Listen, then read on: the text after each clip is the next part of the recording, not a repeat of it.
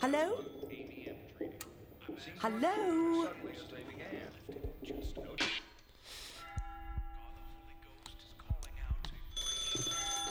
Hello?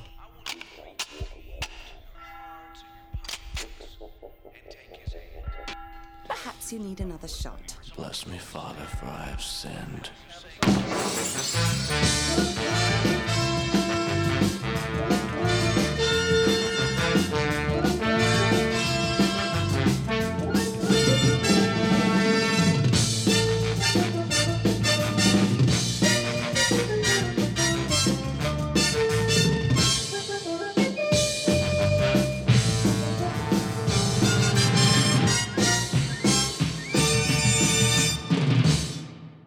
Liebe Zuhörerinnen und Zuhörer, hören Sie in den kommenden 60 Minuten den zweiten Teil unseres Radio-Features unter dem Titel Die Untiefen des Postkolonialismus.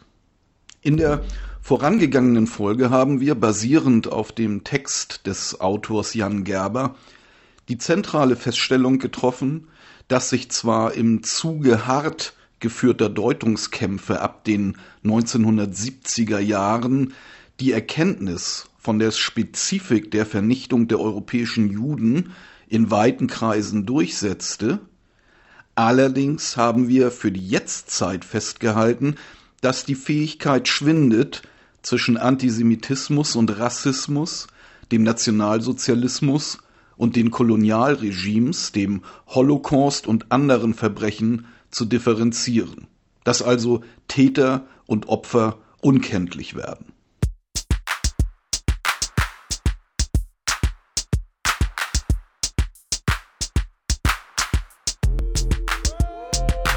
I was wrong. I was wrong. I was wrong. I was wrong.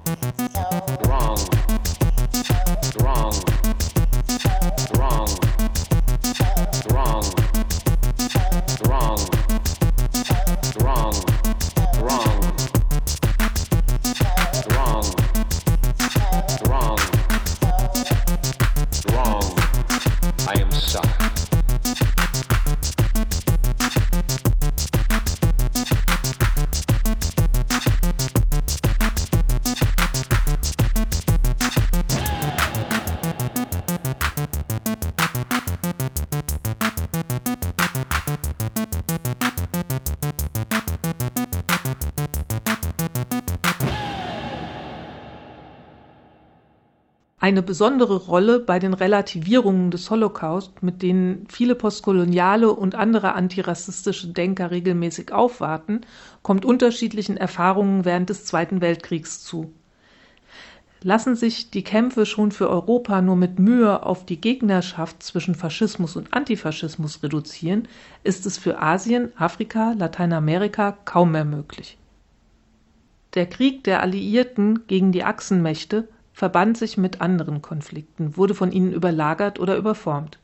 Aufgrund seiner globalen Dimension hatte der Krieg von den Unabhängigkeitsbewegungen eine Positionierung an der Seite der Alliierten oder der Achsenmächte gefordert.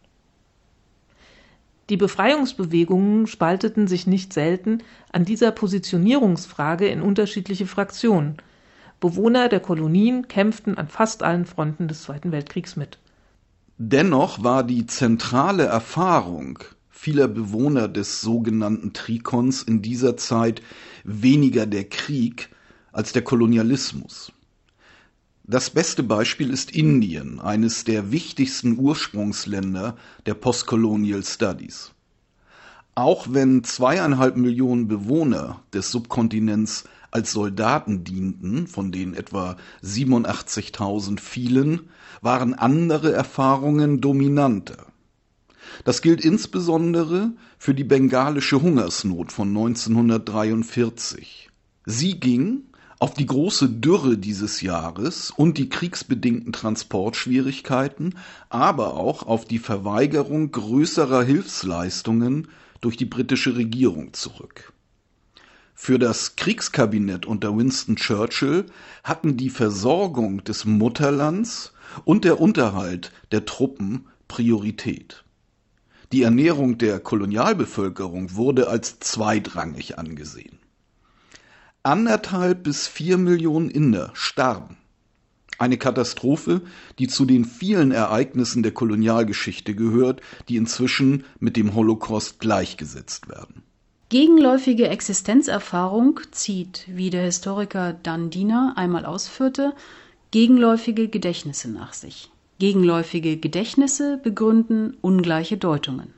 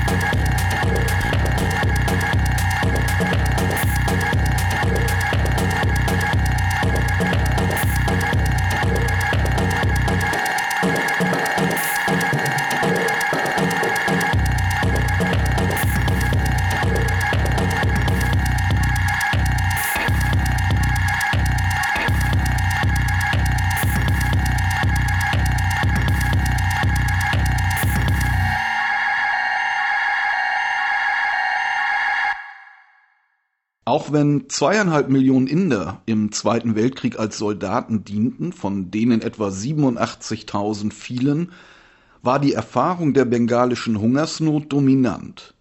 Anderthalb bis vier Millionen Inder starben, dafür das Kriegskabinett unter Winston Churchill, der Unterhalt der Truppen höhere Priorität hatte als die Ernährung der Kolonialbevölkerung.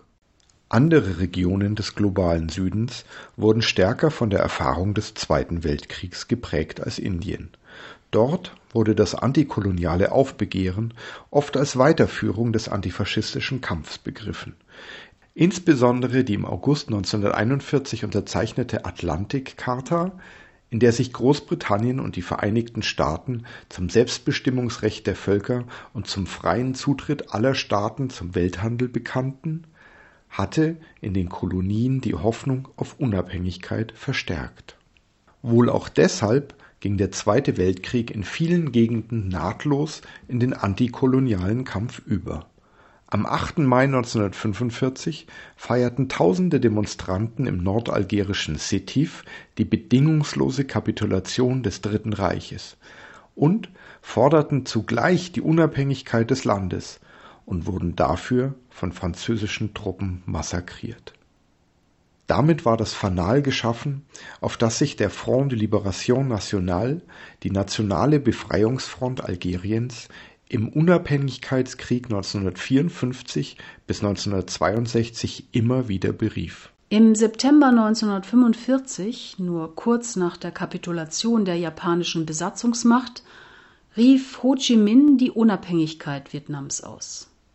Und auf den Philippinen setzten Partisanen, die nach dem Abzug der amerikanischen Truppen 1942 drei Jahre lang Widerstand gegen die japanische Armee geleistet hatten, ihren Kampf bis zum 4. Juli 1946, dem Unabhängigkeitstag der USA wie auch der Philippinen, gegen die alte und neue Kolonialmacht, die Vereinigten Staaten, fort. Mohammed Larbi Ben-Mhidi, einer der militärischen Führer des FLN, soll während seiner Folter durch den französischen Geheimdienst im selben Jahr sogar die Hymne der französischen Resistance angestimmt haben. Kurz darauf wurde er auf Befehl des Fallschirmjägeroffiziers Paul Ossares, der bald danach zum General befördert wurde, ermordet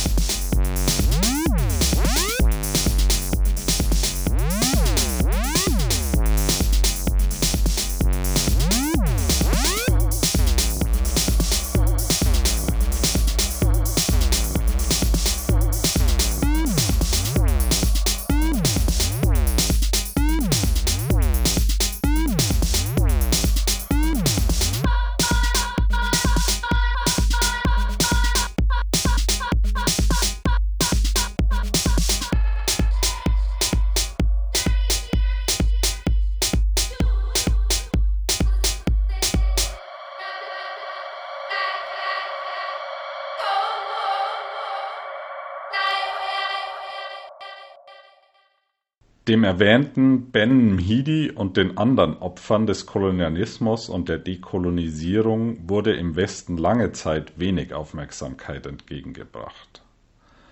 Als die Vernichtung der europäischen Juden schon einen festen Platz in der europäischen und nordamerikanischen Erinnerungslandschaft hatte, waren die Kolonialgräuel dort noch kaum präsent selbst wenn seit den 1970er Jahren entsprechende Forderungen erhoben wurden. Frankreich gab erst 2005 zu, dass seine Truppen 1945 in Sétif ein Massaker begangen hatten. Die deutsche Bundesregierung weigerte sich bis 2015, die Abschlachtung der Herero und Nama durch kaiserliche Truppen in Südwestafrika ab 1904 als Völkermord zu bezeichnen den trikontinentalen Soldaten des Zweiten Weltkriegs kommt in der europäischen Erinnerung immer noch keine Bedeutung zu. Obwohl die Bewohner der Kolonien beispielsweise eine zentrale Rolle bei der Befreiung Frankreichs spielten, fehlen sie im offiziellen Gedenken. Das Gefühl der Benachteiligung und der fortgesetzten Diskriminierung, von dem viele Veteranen sprechen, ist insofern nicht unbegründet. Unsere Opfer zählen nicht, heißt es exemplarisch im Titel eines Sammelbands über die dritte Welt im Zweiten Weltkrieg. Diese Benachteiligung bleibt nicht ohne Folgen. Sie lässt Opferkonkurrenzen entstehen, die weder der historischen Erkenntnis noch der politischen Unterscheidungsfähigkeit zuträglich sind. Rivalitäten tragen nur selten dazu bei, seinen Mitbewerbern um Aufmerksamkeit, Anerkennung und finanzielle Mittel angemessen zu begegnen. Dennoch geht der Kampf der Erinnerungen, der vor allem um den Holocaust geführt wird, nicht ausschließlich auf die unterschiedlichen Zeitpunkte zurück, zu denen die Kolonialverbrechen und die Verbrechen an den europäischen Juden in den Blick der westlichen Öffentlichkeit gerieten. Die Konzentration auf den Holocaust steht zugleich in Zusammenhang mit der Spezifik des Verbrechens selbst. Aufgrund der Erschütterung, die der Massenmord Mitte der 1940er Jahre kurzzeitig auslöste, orientierte sich sowohl der Straftatbestand des Verbrechens gegen die Menschheit der für den Nürnberger Hauptkriegsverbrecherprozess 1945/46 entwickelt wurde, als auch die 1948 verabschiedete Genozidkonvention der Vereinten Nationen an der jüdischen Erfahrung.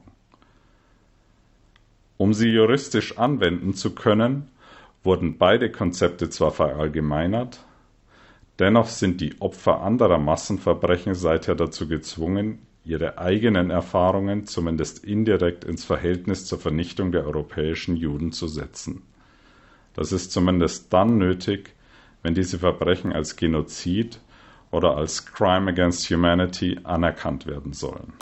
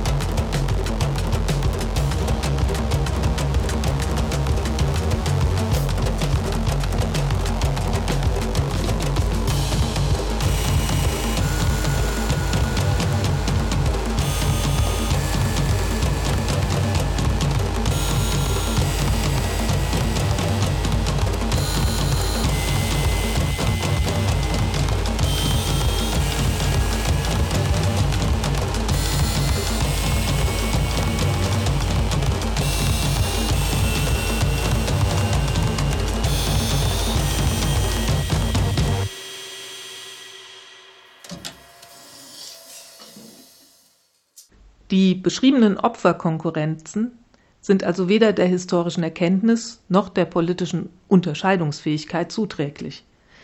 Da sich die Genozidkonvention der Vereinten Nationen an der jüdischen Erfahrung orientiert, sind die Opfer anderer Massenverbrechen dazu gezwungen, ihre eigenen Erfahrungen indirekt ins Verhältnis zur Vernichtung der europäischen Juden zu setzen, wenn diese Verbrechen als Genozide anerkannt werden sollen. Mit diesem Vergleich scheint eine narzisstische Kränkung verbunden zu sein. Denn in dem Maß, in dem die Grenzen der instrumentellen Vernunft der modernen Gesellschaft durch den Holocaust nicht wie durch andere Massenverbrechen bis zum äußersten ausgedehnt, sondern überschritten wurden, traten auch die schrecklichsten Gräuel der Kolonialgeschichte erkenntnistheoretisch in den Schatten der Shoah. Das gilt auch dann, wenn sie ihr in einigen Aspekten nahe gekommen sein mögen. Das jüdische Leid wurde, wie Pascal Bruckner einmal formulierte, zum Richtmaß und die Shoah zu einem neue Maßstäbe setzenden Ereignis. Aus diesem Grund wurde die Erinnerung an den Holocaust fast zwangsläufig zum Ärgernis und zum Gegenstand der Begehrlichkeit. Peter Nowick sprach vor einigen Jahren von einem Holocaust-Neid, Edward Alexander vom Versuch einer Entwendung des Holocaust. Angesichts der begrenzten Aufmerksamkeit der Öffentlichkeit, des Drangs nach Anerkennung des eigenen Leids und wohl auch aufgrund der geringen finanziellen Mittel, die von offizieller Seite für Entschädigungen zur Verfügung gestellt werden, tendiert das postkoloniale Denken oft entweder dazu, die eigenen Diskriminierungserfahrungen zu verstärken oder die Dimensionen des Holocaust kleinzureden. Die Übertragung des eigenen Leids in die Sprache der Judenvernichtung, mit der postkoloniale und antirassistische Theoretiker regelmäßig aufwarten, leistet sogar beides Aneignung und Relativierung. Darüber hinaus berührt die Besonderheit der Massenvernichtung auch ältere Motive des kollektiven Unbewussten. In diesen tiefen Schichten dürfte die Hingabe begründet liegen, mit der postkoloniale Theoretiker nicht nur den Holocaust kleinreden, sondern auch den jüdischen Staat und das Judentum verurteilen. So gehört es, wie der Sozialwissenschaftler Ingo Elbe jüngst hervorgehoben hat, bei vielen Vertretern des Postkolonialismus und des ideologischen Antirassismus zum guten Ton von der Relativierung des Holocaust zum Frontalangriff auf das Zionist Narrative und den Staat Israel als jüdischen Staat überzugehen. Auch der Eifer, mit dem diese Bemühungen von westlichen Linken bagatellisiert, gerechtfertigt oder sogar unterstützt werden, scheint hier seinen verborgenen Ausgangspunkt zu haben. Denn glaubt man Sigmund Freud, dann hat der Antisemitismus religionsgeschichtliche Ursprünge, die bis in die Entstehungsphase des Monotheismus zurückreichen. Es steht nicht zuletzt im Zusammenhang mit der Vorstellung, dass die Juden das auserwählte Volk Gottes seien. Ich wage die Behauptung, so formulierte Freud in den 1930er Jahren, dass die Eifersucht auf das Volk, welches sich für das erstgeborene, bevorzugte Kind Gottvaters ausgab, bei den anderen heute noch nicht überwunden ist, so als ob sie dem Anspruch Glauben geschenkt hätten. Zitat Ende. Der Hass, die Missgunst und die Vorwürfe, die daraus resultierten, kreisten regelmäßig um die Abschottung gegenüber anderen Religionen, die Verweigerung der Konversion und den Verzicht auf Missionierung, sprich die partikularistisch erscheinenden Anteile des Judentums. Eingehüllt in poststrukturalistische Vorstellungen von Differenz haben sich einige dieser Motive in den Postkolonialismus und den zur Ideologie erstarrten Antirassismus hinübergerettet. Insbesondere wenn sie wie bei Edward Said oder Achille Mbembe, einem ehemaligen Dominikanerschüler, christlich imprägniert sind. Während das Judentum eine Religion der Ausschlusslogik sei, so heißt es exemplarisch bei Mbembe, habe sich das Christentum bemüht, den Ausschluss zu überwinden, den Unterschied zwischen Juden und Nichtjuden aufzuheben und jede Ausgrenzung aufgrund der ethnischen Herkunft für bedeutungslos zu erklären. Durch den Holocaust wurde die theologische Vorstellung von Gottes auserwähltem Volk in negativer Weise ins Weltliche übertragen. Die Juden wurden in schrecklicher Weise herausgestellt. Sie wurden, wie Horkheimer und Adorno in der Dialektik der Aufklärung bitter kommentierten, in der Tat das auserwählte Volk. Fast scheint es, als seien dadurch auch die traditionellen Ressentiments gegen die partikularistisch anmutenden Bestandteile des Judentums, der Neid und die Eifersucht auf ihre vermeintliche Besonderheit, verdoppelt worden. Der Holocaust wurde paradoxerweise zum Katalysator der alten und zur Quelle einer neuen Judenfeindschaft, eines Antisemitismus trotz und wegen Auschwitz.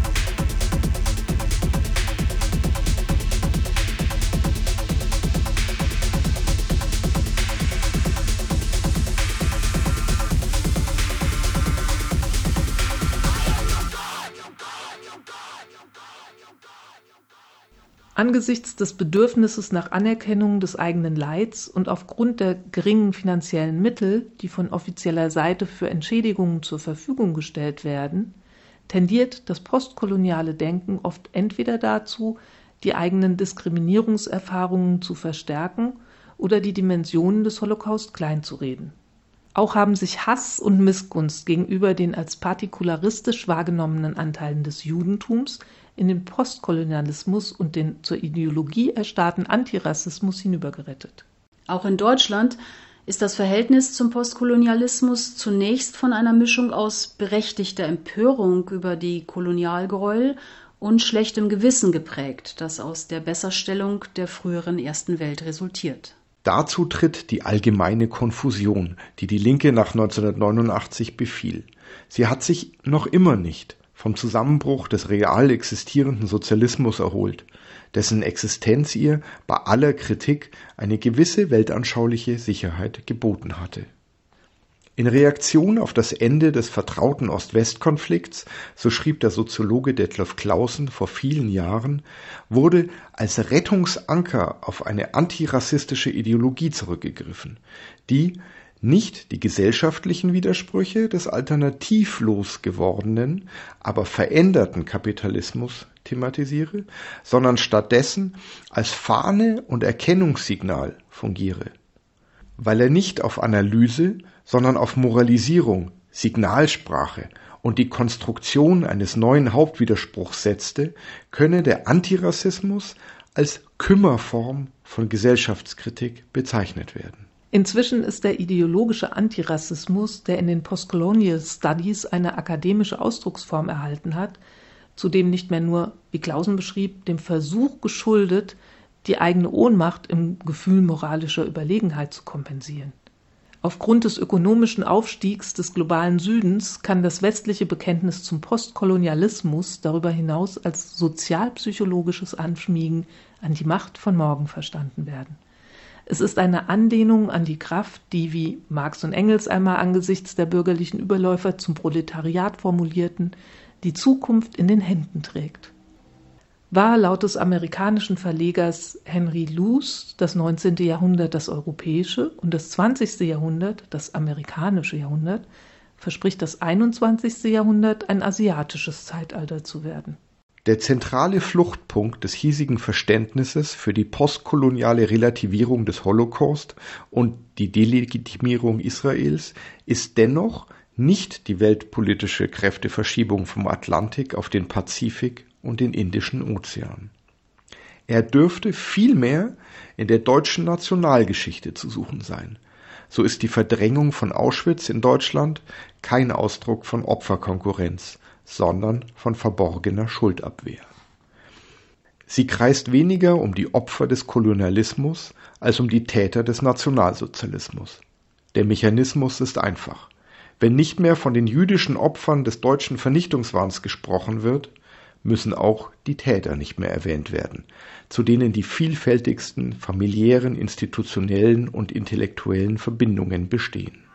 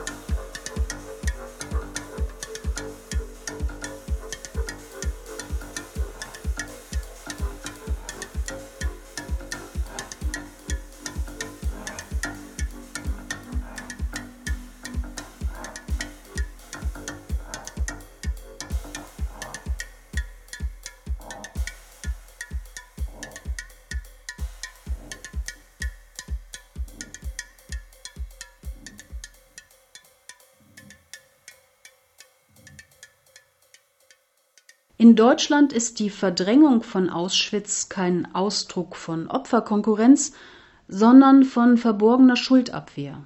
Sie kreist nicht um die Opfer des Kolonialismus, sondern um die Täter des Nationalsozialismus. Zwar basierte die deutsche Erinnerungskultur spätestens seit dem Regierungsantritt der rot-grünen Koalition 1998 weniger auf der Abwehr der deutschen Schuld als auf dem Bekenntnis zu ihr. Es gibt keine deutsche Identität ohne Auschwitz, erklärte der frühere Bundespräsident Joachim Gauck vor einigen Jahren. Der Geltungsdrang, der aus vielen Gedenkreden spricht, und die Leichtigkeit, mit der dort von der Schuld von gestern zur deutschen Verantwortung für die Welt von morgen übergegangen wird, lassen jedoch ein untergründiges Motiv solcher Bekenntnisse vermuten. Sie verweisen auf das Bedürfnis nach nationalem Selbstbewusstsein. Schon während des Historikerstreits der 1980er Jahre, der als eine der Urszenen des Übergangs von der erinnerungspolitischen Schuldabwehr zum öffentlichen Schuldbekenntnis betrachtet werden kann, kritisierte der Sozialphilosoph Jürgen Habermas nicht allein die Geschichtsklitterung seiner rechtskonservativen Kontrahenten, er reagierte auf Ernst Noltes Suche nach einem nationalen Selbst zugleich mit einem eigenen Konzept der deutschen Identitätsbildung. Anders als gelegentlich behauptet, beschränkte sich dieses Modell keineswegs auf Habermas Verfassungspatriotismus, dem er selbst nicht so recht zu trauen schien. Er setzte vielmehr zugleich auf ein kritisches Bekenntnis zur deutschen Geschichte. Es wurde bald stilbildend für die deutsche Erinnerungskultur. Nach Auschwitz, so heißt es in Habermas abschließendem Kommentar zum Historikerstreit, können wir nationales Selbstbewusstsein allein aus den besseren Traditionen unserer nicht unbesehenen, sondern kritisch angeeigneten Geschichte schöpfen. Wir müssten zu unseren Traditionen stehen, wenn wir uns nicht selber verleugnen wollen. In diesem Versuch der vorgeblich kritischen Aneignung der deutschen Vergangenheit drückte sich, wie ein Beobachter kommentierte, sicherlich ein fragwürdiges Geschichtsbewusstsein aus. Noch unverfrorener als die Verharmlosung der Vergangenheit, so Wolfgang Port, sei nur der Wille, aus einer nicht verharmlosten Vergangenheit nationales Selbstbewusstsein zu schöpfen. Vor allem aber ist der Versuch zum Scheitern verurteilt. Denn auch wenn der Holocaust regelmäßig für die nationale Identitätsbildung für Fragen der Innen- und Außenpolitik bemüht wird, sperrt er sich in letzter Konsequenz gegen eine solche Vereinnahmung. Schon der Verweis auf die Präzedenzlosigkeit des Verbrechens, der für seine politische Indienstnahme unabdingbar ist, konterkariert das Bemühen, eine positive Identität daraus abzuleiten. Wenn die Tat so monströs war, woraus soll dann der Stolz erwachsen, ohne den kein Patriotismus auskommt? Selbst wenn dieser Stolz, wie gelegentlich zu beobachten ist, aus der Aufarbeitung der Vergangenheit gezogen werden soll, bleibt seine Grundlage dennoch die Vernichtung. Die Voraussetzung der historisch beispiellosen Aufarbeitung der Vergangenheit, von der man hierzulande gern spricht, bleibt das historisch beispiellose Massenverbrechen. So entsteht, trotz des vorgeblichen Bekenntnisses zur Verantwortung für Auschwitz und zur deutschen Schuld, immer wieder der Drang, die Tat doch noch loszuwerden. Sei es durch Kleinreden in eigener Sache, sei es in vermittelter Form durch das Verharmlosen der postkolonialen Holocaust-Relativierung. Das Gleiche gilt für den jüdischen Staat. Er steht dem Bedürfnis nach nationaler Identität ebenfalls im Weg, weil er durch seine bloße Existenz an die deutschen Verbrechen erinnert. Wer von Israel spricht, thematisiert, ob er will oder nicht, die Massenvernichtung der europäischen Juden. Auschwitz ist sowohl der Grund, warum die Bundesregierung das Existenzrecht Israels zur deutschen Staatsräson erklärte, als auch der Antrieb dafür, den jüdischen Staat immer wieder mit Aggressionen zu überziehen, ganz unabhängig von der konkreten israelischen Politik, die allenfalls die Gelegenheitsstrukturen bietet, in denen sich der Furor in scheinrationaler Form entladen kann. Diese Widersprüche und das regelmäßige Changieren zwischen Schuldbekenntnis und Schuldabwehr sind darum weder mangelnder Konsequenz noch fehlendem guten Willen geschuldet. Das Umschlagen vom Beharren auf der Präzedenzlosigkeit des Holocaust in die Verharmlosung des Verbrechens, wie es sich in den gegenwärtigen Debatten über den Postkolonialismus abzeichnet, ist vielmehr schon im Versuch angelegt, nationales Selbstbewusstsein aus der deutschen Vergangenheit zu ziehen. Es verdeutlicht, wie Wolfgang Port während des Historikerstreits der 1980er Jahre schrieb, vor allem die prinzipielle Ausweglosigkeit eines deutschen Nationalismus nach Auschwitz.